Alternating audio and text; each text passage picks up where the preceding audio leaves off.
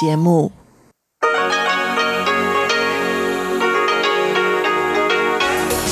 В эфире Международное радио Тайваня.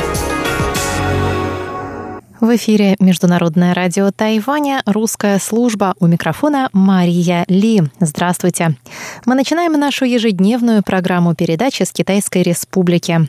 Напомню, что наша программа транслируется на коротких волнах в двух блоках. Получасовой блок на частоте 5900 кГц с 17 до 17.30 UTC и часовой на частоте 9590 кГц с 14 до 15 UTC. Также нашу программу можно слушать целиком и по частям на нашем сайте в интернете по адресу ru.com www.rti.org tw. Сегодня нашу получасовую программу откроет обзор новостей недели и завершит рубрика «Всемирный Чайнатаун», которую ведет профессор Владимир Вячеславович Малявин. А часовую программу продолжит рубрики «Наруан Тайвань» с Игорем Кобылевым и повтор радиопутешествия по Тайваню с Чеченой Кулар. Оставайтесь с русской службой МРТ. Мы начинаем обзор новостей недели. Законодательный юань, парламент Китайской Республики, выступил в понедельник с заявлением в поддержку протестующих в Гонконге. Инициатором заявления стал глава парламентской фракции партии «Новая сила» Сюй Юн Мин. В Гонконге проходили массовые протесты против принятия закона об экстрадиции подозреваемых в преступлениях в другие страны, в частности, в материковый Китай – за прошедшие выходные к протестам против законопроекта об экстрадиции присоединились сотни тысяч человек. В результате демонстрации глава администрации Гонконга Кэрри Лам объявила о приостановке обсуждения законопроекта в местном законодательном органе. Однако жители требуют полного отказа от законопроекта, а также отставки Лам. Депутаты правящей и оппозиционных партий Тайваня осудили правительство Гонконга за нарушение прав человека и использование силы для подавления протестов. Заявление призывает власти Гонконга прислушаться к требованиям общественности и свести к минимуму конфликт между протестующими и полицией. Тайваньские законодатели также призвали правительство Гонконга принять меры для помощи своим жителям, чьи свободы и безопасность оказались под угрозой из-за политических факторов.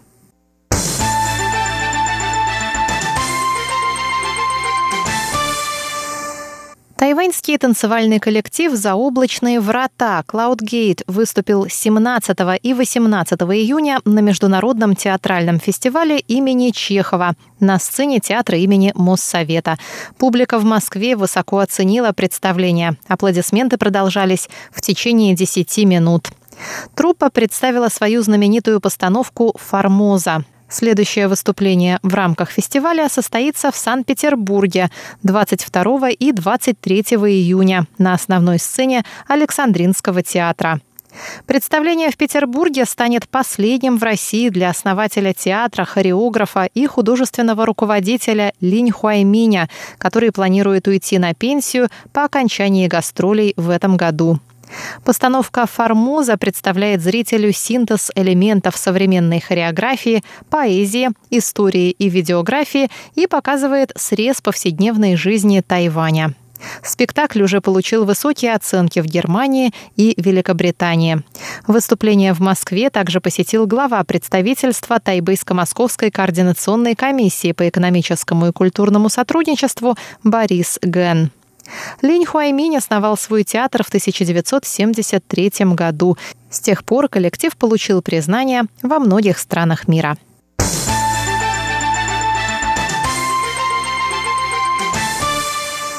Законодательный юань принял в понедельник поправку к закону о референдуме, согласно которой национальные референдумы будут проводиться в четвертую субботу августа каждые два года, начиная с 2021 года.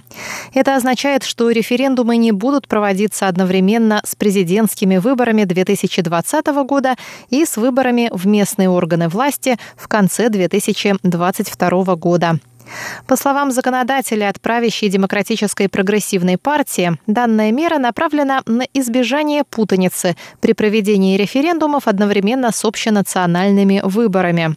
В ходе последних муниципальных выборов избирателям предложили ответить сразу на 10 вопросов референдумов. Центральная избирательная комиссия оказалась не готова к такому расширенному формату голосования, в результате чего на избирательных участках образовались многочасовые очереди. Одновременное проведение такого большого числа референдумов стало возможным в результате снижения необходимого числа подписей в декабре 2017 года. Новые поправки затрудняют проведение референдумов, так как требуют подписей не менее 25% от общего числа действительных избирателей. А чтобы референдум был признан состоявшимся, необходимо голосование 50% избирателей.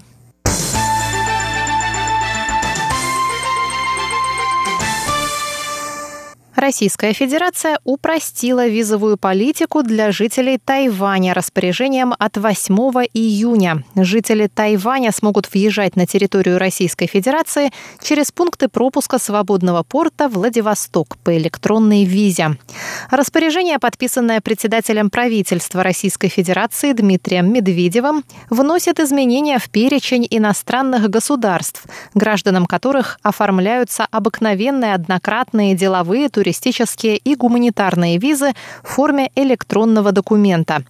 Пункт, касающийся Китая, был изменен и изложен в следующей редакции. Китай в скобках, включая Тайвань. Подать заявку на получение бесплатной электронной визы для посещения Дальнего Востока можно онлайн за 4 дня до предполагаемого въезда. Подавать заявки могут граждане 18 государств, включая Китай. Напоминаем, что в мае этого года между Владивостоком и Тайбэем открылось прямое авиасообщение. Авиарейсы выполняются компанией S7 по пятницам.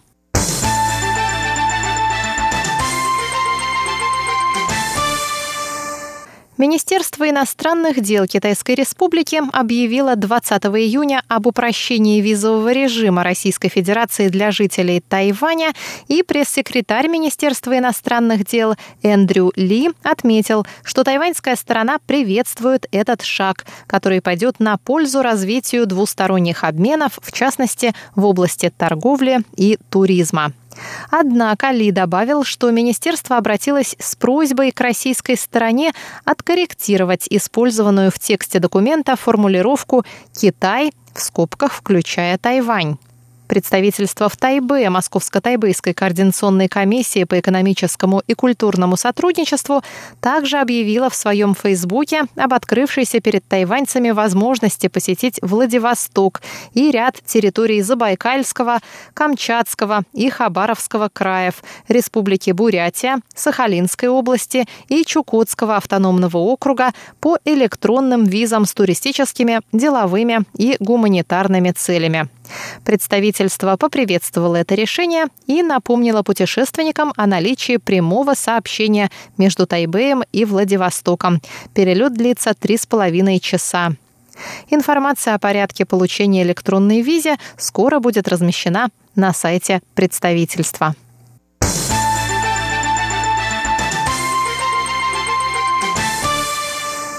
Тайбэйская международная выставка еды и продуктов питания 2019 года открылась 19 июня в Международном выставочном центре в Тайбэе.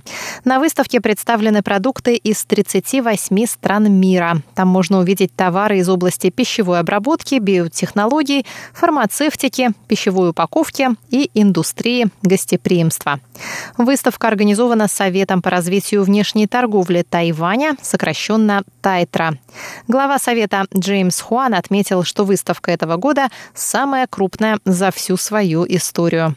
Представители Совета также рассказали, что по их подсчетам количество посетителей выставки достигнет 62 тысяч человек. Выставка завершается в субботу, 22 июня.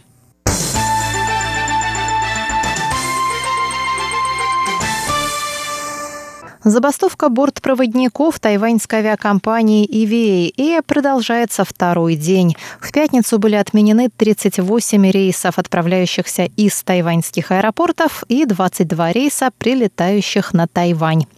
В общей сложности в пятницу забастовка сказалась на планах более чем 12 тысяч пассажиров. По словам авиакомпании, она сможет осуществить 60% своих рейсов, на которых работают 1400 бортпроводников из 4200 бортпроводников авиакомпании.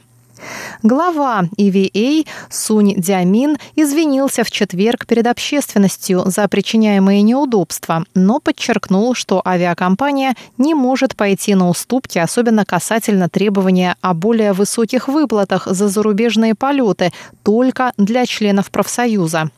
По словам руководства авиакомпании, разница в зарплатах для членов и не членов профсоюза приведет к падению качества услуг и снижению уровня безопасности полетов.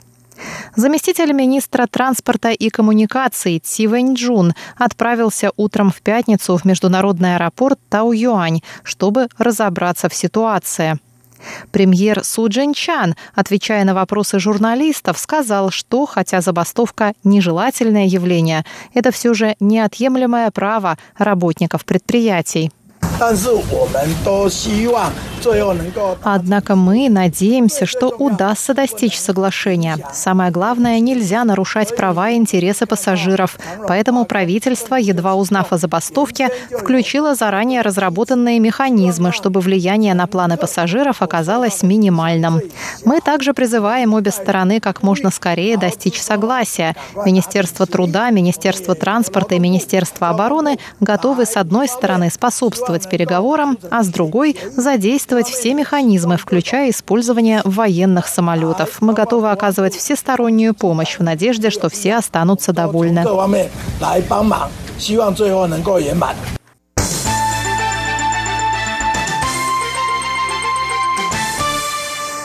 Президентская канцелярия Китайской Республики на Тайване опровергла в четверг слухи о том, что правительство Тайваня пожертвовало миллиард новых тайваньских долларов или 32 миллиона долларов США в поддержку протестов в Гонконге. По словам президентской администрации, этот слух совершенно не соответствует действительности. Президентская канцелярия поручила полиции разобраться с источником недостоверной информации, циркулирующей по социальным сетям, начиная с минувшего вторника. Пресс-секретарь президентской канцелярии Динь Юнгун сообщил, что впервые эта фальшивка появилась в аккаунте в Фейсбуке, ранее распространявшем ложные новости с целью влияния на исход выборов на Тайване. Подобные фальшивки создают угрозу национальной безопасности, тормозят демократическое развитие Тайваня и могут повлиять на результаты президентских выборов 2020 года, сказал Дин. Аккаунт принадлежит человеку, выступающему под ником Ли Ди с адресом IP в Сингапуре. Во вторник Ли написал, что администрация президента Цай Янвэнь не потратила ни копейки на профилактику лихорадки Денге в Гаусюне, однако щедро спонсировала протесты в Гонконге. Дин предупредил, что жителям Тайваня следует быть бдительными в свете потенциальных угроз в форме фальшивой информации, распространяемой из других стран. Центральное бюро расследований рассказало, что основало рабочую группу по борьбе с распространением фейковых новостей.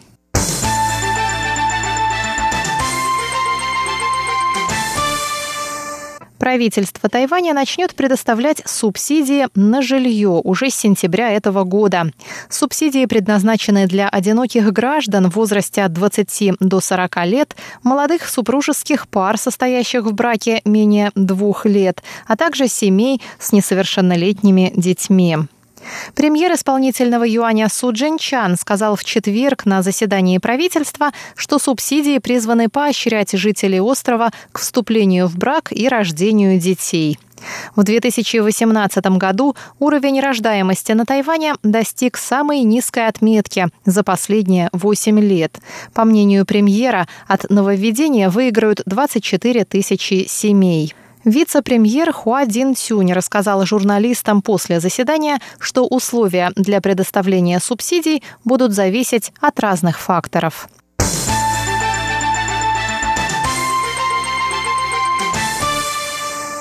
На этом я, Мария Ли, заканчиваю обзор новостей недели. Далее в нашей программе «Всемирный Чайна Таун» с Владимиром Малявиным.